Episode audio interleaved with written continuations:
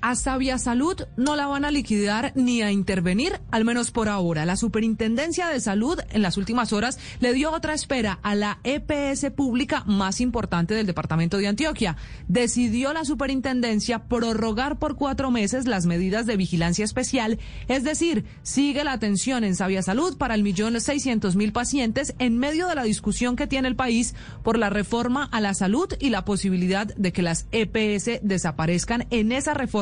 que plantea el Ministerio de Carolina Corcho. Esa decisión, la de la Superintendencia de Salud y en general la discusión sobre la reforma a la salud, tiene esta mañana un nuevo episodio que su corazón lo enfrenta en Medellín. Episodio en una nueva pelea política del alcalde Daniel Quintero, que dijo aquí en Mañanas Blue, en una entrevista hace menos de 24 horas, que los empresarios de ProAntioquia con fama y Sura se reunieron para que la EPS Sura le fuera mejor y crearon una EPS pública llamada Sabia Salud para los usuarios más vulnerables y menos rentables. De modo que lo pulpito, así dijo el alcalde, se quedara en Sura y los pobres en Sabia. Equivocado está el alcalde, esa EPS que para el primer mandatario de Medellín es para los pobres, faltando a la verdad sobre el origen de Sabia, recibió anoche la buena noticia y por eso la tormenta política y la nueva pelea la enfrenta Daniel Quintero, que no solo asegura que Sabia Salud fue una EPS creada para los pobres, sino que cree que Sura